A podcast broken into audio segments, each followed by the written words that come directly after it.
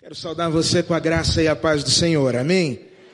É muito bom poder estar aqui na terceira, poder estar aqui com o pastor uh, Gilberto, uh, toda a equipe ministerial, e Deus tem sido gracioso com a minha vida, trazendo para a minha vida tanta gente especial, trazendo para a minha vida pessoas que, uh, que têm feito tanta diferença, né? Pessoas que têm feito tanto bem à minha alma.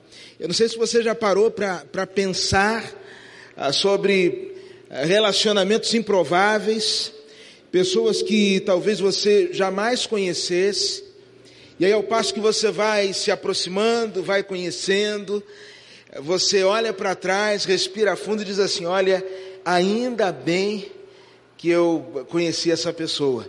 E isso é tão bom, isso é tão especial, e eu entendo isso como sendo graça de Deus sobre a vida da gente. Ah, na semana, no ano passado, quando eu estive aqui na fábrica, ah, a gente saiu um dia para almoçar e pastor Gilberto falou comigo sobre ah, um pregador norte-americano chamado Robert Madu. E ele disse, Ter, você precisa ouvir esse cara. Ele é um dos mais exponenciais pregadores da nova geração dos Estados Unidos. E um dia desses eu fui assistir uma mensagem do Robert Madu, e ele, na mensagem dele, eu creio que alguns de vocês talvez já tenham assistido. Ele, ele vai falar sobre um compromisso, ele é pastor em Dallas, e ele fala de um compromisso que ele tinha uh, em outro estado, se não me engano, em Atlanta, na Geórgia. E ele acorda de madrugada, vai para o aeroporto, estaciona o carro, e enquanto ele vai caminhando rumo ao, ao saguão do aeroporto, puxando a sua malinha, ele olha e percebe que as portas do aeroporto estavam fechadas.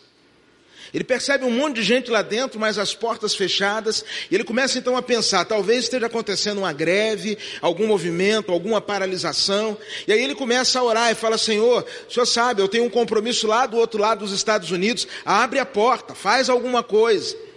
E ele vai andando, puxando a sua malinha, vai se aproximando, as portas ainda fechadas, quando que subitamente, quando ele chega bem perto da porta, as portas se abrem e ele então consegue entrar no aeroporto e ali, após entrar, ele diz assim: Olha, Deus está aqui, isso é milagre de Deus. Ele faz o check-in e aí sentiu necessidade ao banheiro. E aí, quando ele está lá terminando ah, o seu serviço, tenta encontrar um nome mais espiritual. E quando ele está lá terminando o serviço, ele, ele começa a procurar a descarga. E ele fala assim: Meu Deus, eu não acredito que um aeroporto como esse, tão bem construído, não tem descarga no banheiro. E ele então dá um passo para trás. E ele diz: Mais um milagre acontece. Miraculosamente, água começa a cair na minha frente. Ele fala: Gente, isso aqui é sobrenatural. E ele então caminha um pouco mais e vai lavar as mãos. E aí procura a torneira. E ele diz assim: Senhor, o Senhor já abriu as portas, o Senhor já, já fez a água cair aqui na frente, agora, Senhor, eu preciso de mais um milagre. Ele estende a mão e diz que a água começa a cair. Ele falou: Senhor, eu nem vou orar, agora é pela fé. Eu vou esticar a mão e eu sei que o sabonete vai cair. Ele, pela fé, num ato de fé, estica a mão, coloca do lado, o sabonete cai na mão dele. Ele lava a mão e sai dali falando assim: Olha, essa viagem vai ser de Deus, porque o que Deus já fez de milagre. E enquanto ele falava isso, algumas pessoas iam olhando para ele, e aí ele disse assim: Talvez você esteja pensando assim, mas será que esse homem é tão desinformado. Da onde veio essa figura, né? Que ele não sabe que o que tem ali são sensores, sensores de movimento que ao passo que ele vai se movimentando, a porta abre, a água cai, o sabonete vai para a mão dele, tudo isso estava previamente programado. E ele diz: "Claro que eu sabia que tinham sensores. Mas eu também sei que se eu tivesse ficado em pé, olhando para a porta fechada, eu estaria até agora no aeroporto de Dallas. Robert Madu vai dizer naquele sermão que Deus tem algumas coisas para nós que já estão preparadas para nós, até porque eh, Deus não chega atrasado. Algumas coisas que Deus já tem para nós e que nós vamos desfrutar destas coisas, vamos experimentar estas coisas que já estão preparadas para nós, ao passo que tomarmos algumas atitudes. E a gente está chegando ao final dessa semana de santificação e avivamento. E eu creio que Deus já, já falou muita coisa ao seu coração. Eu creio que Deus, ao longo desses dias, tem incomodado a sua vida, tem incomodado a sua alma. Mas a, a grande tentação e o grande perigo é fazermos desse tempo só mais um tempo, é fazermos desta semana só mais um evento, é fazermos destes cultos só mais uma lembrança. Por isso eu quero convidá-lo a tomar algumas atitudes. Eu creio que Deus tem ah, construído, esculpido algumas coisas na sua mente, no seu coração. Eu creio que você já está muito perto de experimentar algumas coisas de Deus, por isso, o que eu quero desafiar você hoje é a não tomar atitudes que possam interromper esse fluir de Deus, essa ação de Deus na sua vida. E pensando nisso, eu quero convidar você para ler comigo um texto que já foi lido nessa noite. Está lá no Evangelho de João, capítulo 11, a partir do verso 38. E quero ler com você do verso 38 ao verso 40. A Bíblia diz assim: Evangelho de João, capítulo 11, versos de 38 a 40. Assim diz a Bíblia Sagrada, palavra de Deus. Jesus, outra vez, profundamente comovido, foi até o sepulcro. E era uma gruta com uma pedra colocada à entrada. Tirem a pedra, disse ele. Disse Marta, irmã do morto, Senhor, ele já cheira mal, pois já faz quatro dias. Disse-lhe Jesus, não lhe falei que se você cresce, veria a glória de Deus? Vamos orar? Mais uma vez, Senhor Deus, obrigado por esse tempo Queremos entender aquilo que o Senhor tem para nós.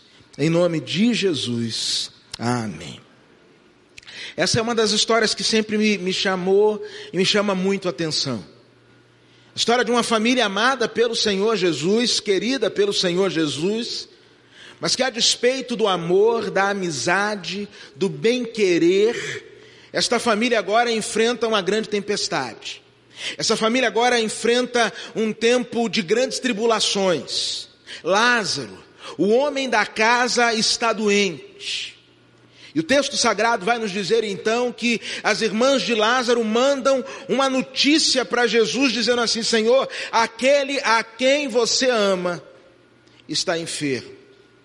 Jesus recebe a notícia e diz a palavra de Deus que quando Jesus resolve ir para Betânia, Lázaro já estava morto há dois dias. Quando Jesus chega lá, Lázaro já estava morto há quatro dias. E ao passo que Jesus vai, vai se aproximando de Betânia, algumas coisas interessantes acontecem. Antes dele chegar, a, sua fama o precede. Marta fica sabendo que Jesus estava se aproximando, então ela deixa tudo que está fazendo e vai ao encontro de Jesus. E Marta ela parece muito com a gente porque Marta é alguém cuja reclamação precede a adoração. O que ela mais queria era que Jesus fosse. Pois bem, Jesus chegou. Não era hora dela falar assim: Jesus, aleluia, que bom que o Senhor está aqui. Vamos cantar um hino, vamos fazer um culto, vamos para um tempo de celebração. Mas a primeira coisa que ela faz é reclamar: onde é que o Senhor estava quando eu mais precisei? Marta parece com a gente. Tem gente que reclama até porque está sendo abençoado. Creia nisso. Creia. Eu, eu conheço um pastor norte-americano e ele disse, estava falando que é muito comum na cultura norte-americana a pessoa deixar por escrito que se ela sofrer um acidente, estiver num estado vegetativo, que a sua vida não seja mantida por aparelhos. E ele disse que o sogro dele fez esse, esse documento e disse: Olha, se um dia eu estiver morrendo, deixa eu ir. E aí, o velhinho adoeceu, foi para o hospital, teve uma parada, a família estava na, na, ali na, no quarto, e aí o velho teve uma parada cardiorrespiratória, aquele desespero, o negocinho começou a, a dar aquele e aí todo mundo, e agora? E um filho foi, esqueceu né, da vontade do pai, ele ia falar, quer morrer, morre, vai com Deus, beijo, encontrando com Jesus, dá um abraço, diga que eu estou chegando daqui a uns 60 anos lá, mas pelo contrário, o filho, naquela hora angustiado, vendo o pai morrer, o que, que ele fez? apertou a campainha, chamou a equipe de enfermagem. Aí veio aquele pessoal, médico, enfermeiro, desfibrilador, aquele negócio, deram choque no peito do velho, o velho pulava, levantava, aquela, lá pelas tantas, o velho voltou. Voltou, foi para a UTI, ficou um dia na UTI, depois foi para o quarto. No dia da alta, o médico falou: Seu Fulano, a sua vida é um milagre. Era para o senhor ter morrido. E ele quieto. O senhor teve uma parada. O senhor só não morreu porque seu filho aqui, ó, teve ação, pensou, foi jogo rápido, chamou a equipe de saúde e disse: o senhor deve a sua vida a ele. Quando o médico saiu, vira para o filho e fala assim: por que não deixou eu morrer? Hum? Eu não disse que eu queria morrer? Hum? Então tem gente que nem para ser abençoado presta. Jesus vai chegando e Marta, ao invés de celebrar, reclama: Senhor, a hora. Senhor Jesus fala assim: Marta, seu irmão vai ressuscitar. E ela diz: Eu sei, na ressurreição do último dia. Marta também parece com a gente, não só pela murmuração, mas pelo fato de ter uma fé que não se aplica ao presente. Ela cria num Cristo que podia agir no passado, e cria num Cristo que podia agir no futuro.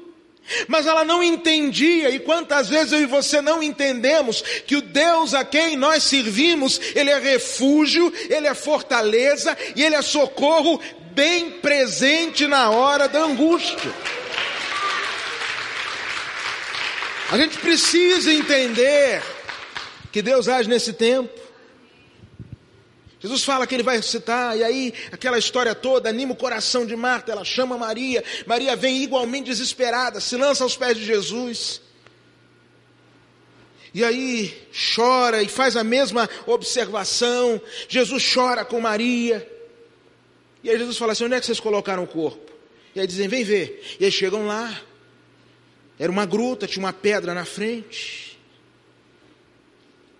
E aí o Senhor diz assim: tirem a pedra. E é nessa hora que Marta tem a mais surpreendente das reações. Ela segura as mãos de Jesus, eu posso imaginar ela segurando Jesus e falando assim: Senhor, deixa quieto. Keep calm. Já se passaram quatro dias.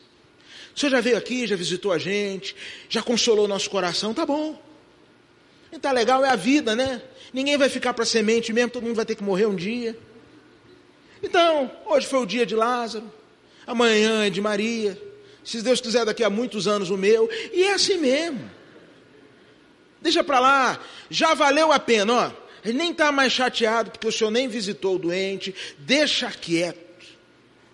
E eu fico pensando que, às vezes, alguns de nós estamos tão perto, mas por alguma atitude nós ficamos tão longe. Alguns de nós estamos às vésperas de contemplar o milagre de Deus, a resposta de Deus, o agir de Deus, a restauração do Senhor. Alguns de nós estamos a um passo de vermos o que estava morto voltando de volta para a vida, mas na hora H a gente fala assim: Senhor, melhor não. O que será que aconteceu com Marta? O que será que acontece com a gente que nos faz desistir na hora H? Esse texto me chama a atenção e eu compreendo pelo menos três realidades que Marta, ou três erros que Marta cometeu e que eu e você talvez estejamos cometendo nos nossos dias e que quero chamar a sua atenção para eles. A primeira coisa que me chama a atenção é que Marta, por certo, pediu para Jesus deixar para lá Porque ela se esqueceu daquilo que Jesus falara com ela. Se você observar no verso 23, a primeira coisa que Jesus falou com Marta foi o seguinte: o seu irmão vai ressuscitar. E aí eu preciso lembrar a você e lembrar a mim que sempre que eu esqueço daquilo que o Senhor já falou, eu corro sério risco de perder aquilo que o Senhor tem para a minha vida. Tempos atrás eu ouvia um pregador falando sobre a tentação de Jesus no deserto. E ele dizia que todos nós, a semelhança de Jesus, um dia teremos o nosso deserto, o nosso tempo de tentação, o nosso tempo de prova.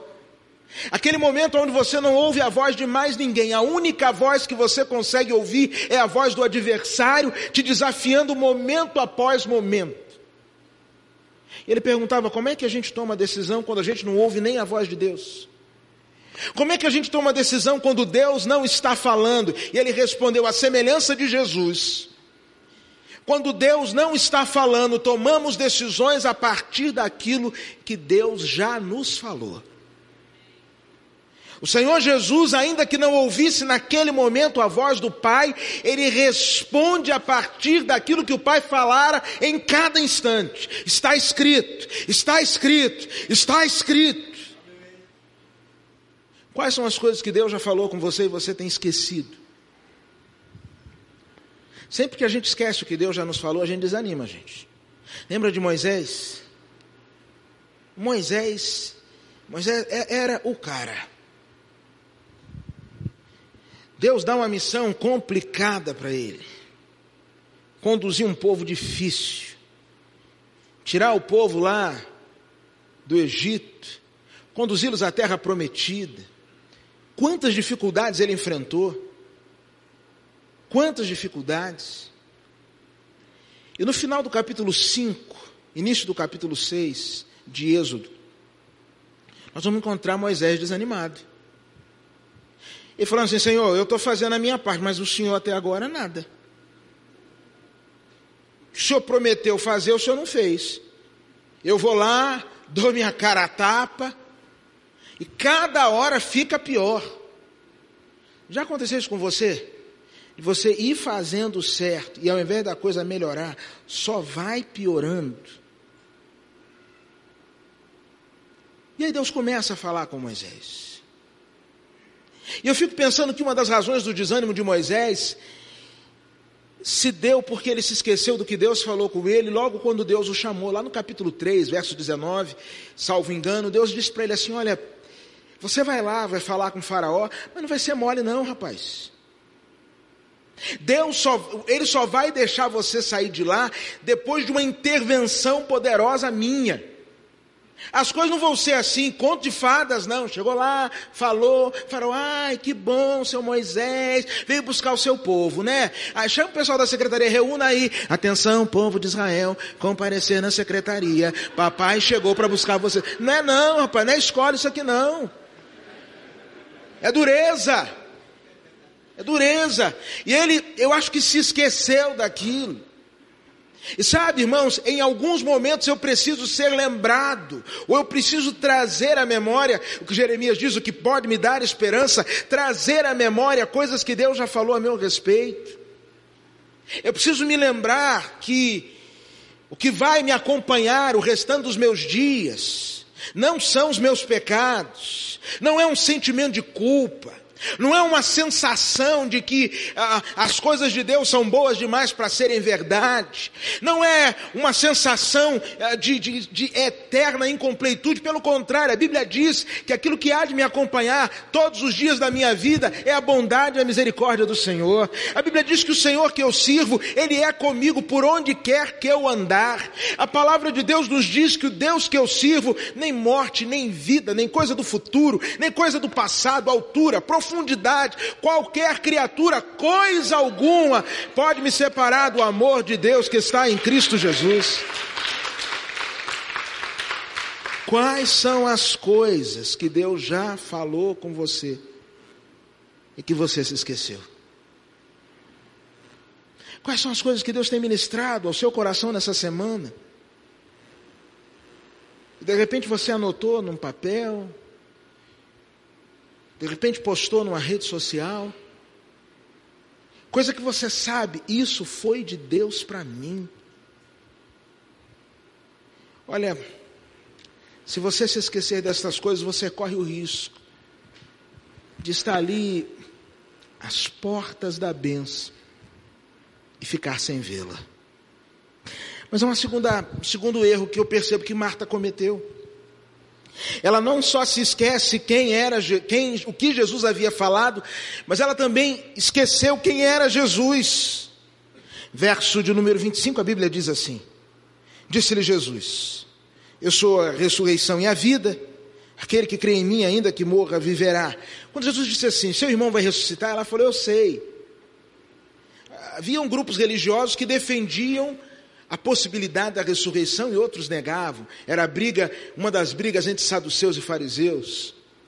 E é possível que ela tivesse recebido visita de um desses grupos que disse: Olha, existe ressurreição. E aí o Senhor Jesus diz assim: seu irmão vai ressuscitar. E ela acha que Jesus era apenas, talvez naquele momento, mais um líder religioso, chovendo no molhado, falando que outros já tinham falado para ela. Às vezes nós esquecemos quem é o Senhor. Às vezes nós esquecemos, irmãos, que nós servimos a um Deus que tem todo, todo poder, toda autoridade nos céus e na terra. Ele é Deus. Deixa eu confessar um pecado aqui para vocês. Vocês prometem que não contam para ninguém? Você que está vendo aí em Maceió, vai continuar me amando do mesmo jeito, e ainda mais, depois que eu contar isso. Eu lembro que um, que um dia estava lá na igreja pilhado, uma correria, cheio de coisa para fazer. E aí uma estava tendo reunião de oração do grupo das senhoras. Aquele dia choveu em Maceió, parece que toda a chuva do universo foi para Maceió. E na rua da igreja ainda.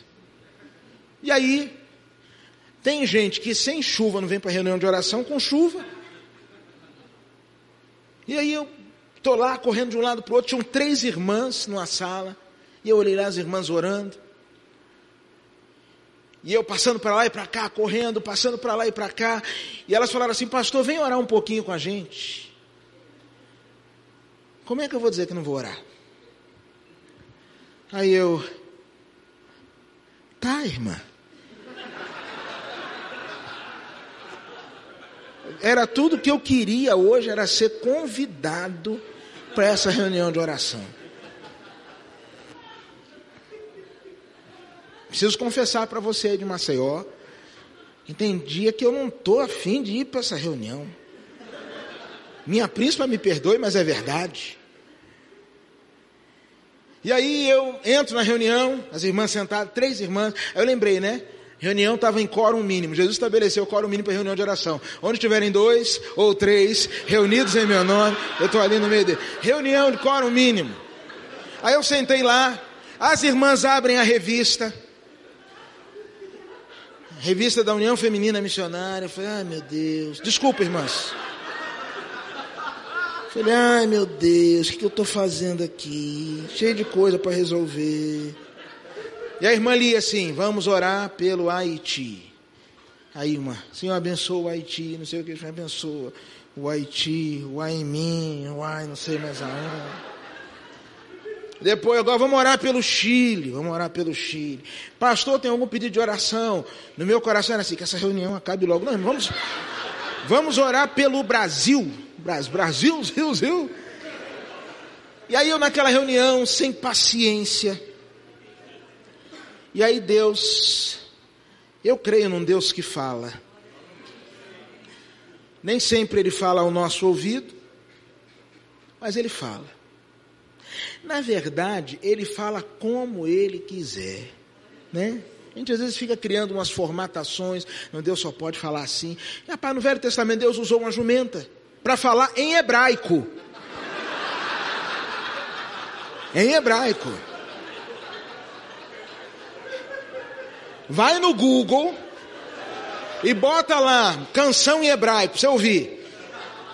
É um negócio assim, vai ver aqueles escritos. O Senhor pegou uma jumenta para falar com Balaão e ela foi lá falando em hebraico. Parece mistério até hebraico quando o povo está falando. Deus fala como Ele quiser. E eu estava sentado ali e Deus começou a falar ao meu coração. Primeira coisa que Deus falou ao meu coração foi o seguinte: você acha que essa reunião aqui não tem valor, né? E eu não respondi nada. Eu sou doido de falar, eu acho. Eu quieto. E aí Deus falou comigo, deixa eu te falar um negócio. O que vocês estão fazendo aqui nessa sala tem mais impacto, tem mais poder, causa mais transformação do que às vezes uma semana de reunião lá naquele prédio da ONU em Nova York. Vocês estão aqui conversando com quem tem todo o poder e toda a autoridade. Você sabe que às vezes a gente ora por educação? Sabia disso? Tem aquele negócio de comer por educação? Eu fui criado numa época, hoje os meninos não têm mais isso. Hoje não tem mais, mas a minha mãe, você estava assistindo um vídeo do Leandro Hassum, que ele falando sobre a mãe dele. Eu acho que a minha mãe estudou a mesma escola da mãe dele. Minha mãe, quando a gente ia sair de casa, ela preparava a gente. Você vai para lá. Tu vai para casa da tia, o que ela botar na mesa você vai comer. E se eu não gostar, coma por educação. E diga que tá bom, e papapá, papapá. Quando a gente estiver conversando, conversa de adulto, criança não se mete, você fica calado. Sim, senhora. E aí, eu aprendi esse negócio de, de comer por educação. Chegava num lugar, quer mais? Era minha mãe, ela, quero. Tinha esse negócio de, ele gosta disso, eu, gosta, ele gosta de tudo, pode botar que ele gosta. Hoje eu levo meus filhos na casa dos irmãos da igreja e falo assim: quer comer o que, meu filho? Quer ovinho? Quer que a tia faça o quê? Minha mãe falava assim: o que está pronto, pode botar, ele vai comer. Então eu comecei assim a comer por educação. Isso aqui, irmãos, é educação. Entendeu? Eu sou eu sou uma das pessoas mais educadas do Brasil. Pastor Gilberto de Jesus salve, mas não dá educação. Mas no meu caso veio o kit completo.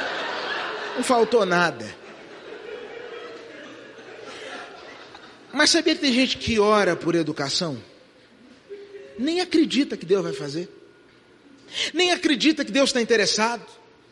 Nem acredita que Deus é poderoso para mudar aquele quadro, para escrever uma nova história, para perdoar, para libertar, para tirar das garras do inimigo, para tirar aquela alma que está caminhando a passos largos para o inferno, para transformar aquela vida. Tem gente que já deixou de crer que Deus pode salvar o marido, que Deus pode salvar um filho, que Deus pode restaurar a família. Tem gente que parou de crer porque se esqueceu quem Deus é. Amados irmãos, o Deus a quem nós servimos, diz na Sua palavra em Jeremias, no capítulo 32, eu sou o Senhor, o Deus de toda a carne. Há, porventura, alguma coisa que seja difícil demais para mim? O Senhor Jesus, antes de subir aos céus, ele disse: Foi-me dada toda a autoridade no céu e na terra. E a palavra autoridade, é o poder que o Senhor Jesus usa ali, a palavra exocia, dá-nos a mesma ideia ah, da, da, da ação de um magistrado, poder para dar o veredito, para bater o martelo, para para dar a palavra final. Em outras palavras, o Deus a quem nós servimos, ele não assiste a história, ele faz a história. Irmãos, esse é o nosso Deus. Quem é o seu Deus? O que você pensa a respeito de Deus? Qual é a visão que você tem de Deus? O Senhor primeiro disse: Seu irmão vai ressuscitar. Ela esqueceu o que ele falou. Depois ele diz: Eu sou a ressurreição e a vida. E ela se esqueceu quem Cristo era. Mas quase deixou de ser abençoada. Em terceiro e último lugar, porque se esqueceu do poder de Jesus. Jesus disse: Olha, aquele que crê em mim, ainda que esteja morto, viverá. Neste mesmo versículo 25. Jesus é aquele, irmãos, que que tem o poder de transformar qualquer maldição em benção. Qualquer. Semana passada eu estava no, no sertão de Alagoas, uma cidade chamada Santana do Ipanema. Calor. E quando a gente estava caminhando pelo sertão, o rapaz que estava dirigindo o carro falou assim: Observe aí, teste, como o sertão está todo verdinho. Quando você veio aqui há dois meses atrás, estava tudo cinza, tudo seco, tudo sem vida. Mas começa a chover no sertão, de uma hora para outra, tudo começa a, a, a florescer o verde volta, a vida volta.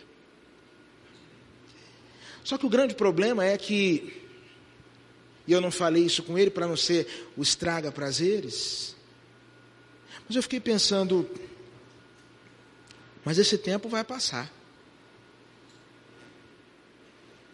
Daqui a pouco volta de novo a estiagem, volta ao calor, volta a seca. Ou seja, volta a ficar tudo do mesmo jeito.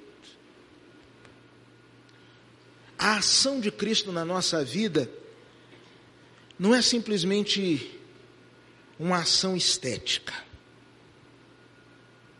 Não é só uma maquiagem. Não é só uma ajeitada. O que Jesus faz com a gente não é só pegar a foto da gente e botar como que num Photoshop espiritual. E com Photoshop, gente, quase todo mundo fica bonito. Se a pessoa não conseguir ficar bonita no Photoshop, cara, desiste. Começa a orar. Jesus me leva. Me leva, de repente eu vou ser missionário lá naqueles lugares que o povo anda de burca para ficar só com os olhos de fora. Não tem jeito, aí não tem jeito. Né? Mas ah, ah, tão logo aqueles efeitos caem, vai-se embora a beleza. O contrário é aquela, aquela beleza genuína. Aquela beleza de cara lavada. Aquela pessoa que, sem filtro, sem maquiagem, que é. O que o Senhor faz na nossa vida não é simplesmente colocar um filtro. O que o Senhor Jesus faz na nossa vida não é simplesmente fazer como eu e você quando vamos tirar um selfie. E algumas pessoas acham que o selfie, é, nossa, como a gente fica ali né, alguns minutos com, com o celular na mão, procurando o melhor ângulo, coloca para cima, estica o pescoço, que é para parecer mais magro, coloca uma perna para frente e aí tira aquela foto e depois haja tratamento na foto. Jesus faz mais do que isso. Ele pega a miséria da nossa vida, ele pega a podridão da nossa história, e ele faz novas todas as coisas. Eu ouvia algum tempo pastor Carlos Alberto Bezerra, o pai, pregando. E ele falava sobre um pastor na Índia, salvo engano, chamado Apatani. Apatani era pastor numa grande igreja na Índia. E um dia ele caminhando de casa para a igreja, ele passa por um casal de leprosos. O Espírito Santo de Deus constrange aquele coração. E ele então para, evangeliza aquele casal, leva aquele casal a Jesus. E na semana seguinte ele está no gabinete dele. E daqui a pouco chega aquele casal com mais dois leprosos. E disseram assim: Pastor, a boa nova que o senhor contou para a gente, conta para eles também. E ele evangelizou esses outros dois leprosos, que trouxeram mais leprosos, mais leprosos. E daqui a pouco ele tinha um grupo de mais de 40 leprosos sendo discipulados. Ele vai fazendo o trabalho de discipulado e um dia ele vai ia evitando, mas chegou na lição que falava sobre batismo. E aí os 40 disseram assim: Nós queremos ser batizados, pastor. E ele ficou pensando: Meu Deus, como é que eu vou batizar essa turma? Como é que eu vou entrar num tanque com 40 leprosos? E aí ele teve uma ideia brilhante, não foi de Deus, obviamente. Ele reúne a liderança dele e fala assim: Eu tive uma ideia, eu estava pensando, está na hora de nós quebrarmos alguns paradigmas aqui na igreja. Porque só eu batizo. Hum? A Bíblia diz que Felipe era diácono e batizou. João Batista, até onde eu sei, não era pastor e batizava. Paulo diz lá escrevendo em Corinto, que batizou alguns poucos da casa de Cloé. Então por que só eu batizo? Se nós somos uma comunidade sacerdotal, por que só eu batizo? Pessoal, pastor, que visão, que benção. Ele falou, então vai ter batismo daqui a um mês. Irmão fulano, aí pegou só os malas. Toda igreja tem uns malas, né? Se você não sabe quem é o mala da terceira, cuidado que pode ser você. Então, pegou os malas e falou assim: Você vai batizar cinco. Outro mala, você mais cinco, outro mais cinco. E aí dividiu o negócio, ficou bacana. E eu só vou batizar quatro pessoas. Que era o pessoal da igreja. Pastor, pastor não é bobo, não. Aí ele segurou o pessoal da igreja. Só que os malas também não são bobos. E quando a gente quer, eu vou dizer um negócio para você: se você tiver um mala perturbando a sua vida, não lute na carne. Porque na carne ele sempre vai vencer, porque é a arma favorita, nisso ele domina.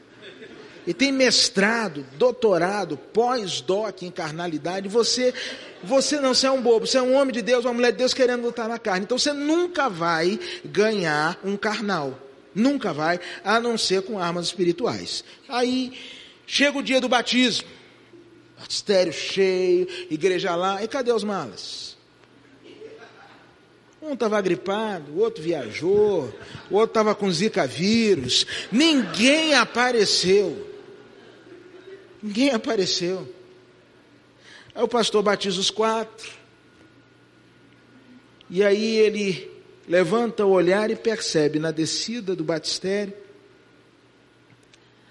uma senhora com o rosto todo carcomido pela lepra, descendo as águas e sorrindo para ele. E ele dentro do bastério falando assim: Senhor, perdi. Como é que eu vou ficar numa com uma mulher dessa? Só de eu ver essa mulher, Jesus, já está me dando coceira, esse negócio não vai dar certo. Aí ele vai e faz aquela oração, sabe, Senhor, se o senhor me livrar desse negócio aqui, se eu não ficar doente, eu prometo isso, eu prometo aquilo. O senhor agora vai fazendo um milagre. Ele disse que, ao passo que aquela mulher ia entrando nas águas, desculpem minha descrição, as águas começaram a ficar turvas. Ao passo que aqueles leprosos iam entrando nas águas, as águas iam ficando sujas. E lá pelo quarto, quinto batismo, ele desesperado, angustiado, começa a falar com Deus, fala: Senhor, o que, que é isso? E Deus fala ao coração dele: A Patani, você não está entendendo nada. Esse batismo é uma ilustração do que eu fiz por você. O meu filho, o meu santo, o meu ungido, ele mergulhou nas águas da sua podridão, da sua lepra, do seu pecado. E aquele que não tinha pecado tornou-se pecado para que você pudesse ser hoje justiça de Deus. Encurtando a história, aquele homem hoje pastoreia na Índia, num leprosário com mais de três mil leprosos. Mas o que me chama a atenção nessa história é que o que Deus quer fazer na sua vida e o que Deus pode fazer na sua vida, na sua história, é muito mais do que um trato estético. É muito mais do que dar um embelezamento, passar uma mão de tinta, colocar as coisas aparentemente nos seus devidos lugares. O que ele pode fazer para você é, apesar da morte já ter fincado bandeiras e ter dito: daqui eu não saio, daqui ninguém me tira, ao ouvir a voz do Senhor Jesus, até aquilo que parecia ser impossível de ocorrer, se transformar numa realidade na sua história. Eu quero dizer para você que eu tenho certeza que Deus tem falado ao seu coração nesses dias. E algumas coisas que você tem colocado diante do Senhor, Deus tem dito assim: ó, está chegando, eu quero fazer, já está pronto para você. Só por favor não se esqueça tudo que eu já te disse. Não se esqueça daquilo que eu já te falei. Não se esqueça daquilo que eu já te revelei. Amados irmãos, se Deus hoje não nos disser mais coisa alguma,